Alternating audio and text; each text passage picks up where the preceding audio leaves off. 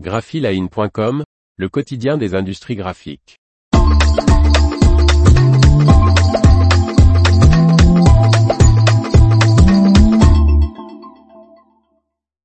Le papetier Van Gelder dépose le bilan.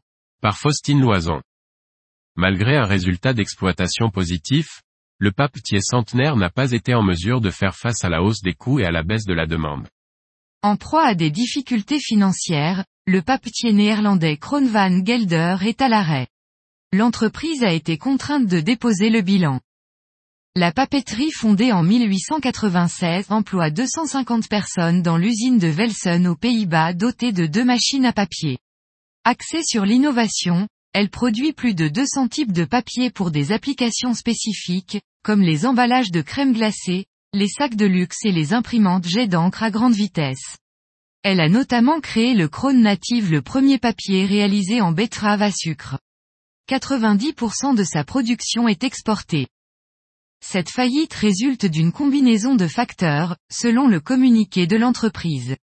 Malgré un résultat d'exploitation positif, pour l'exercice 2022, le producteur n'a pas été en mesure de répondre à un besoin de liquidité principalement causé par l'augmentation des coûts, de l'énergie et des matières premières, et d'une chute soudaine des commandes entraînant un arrêt inhabituellement long de la production, Kroon van Gelder ajoute à cela l'incertitude sur l'évolution du marché à court et moyen terme.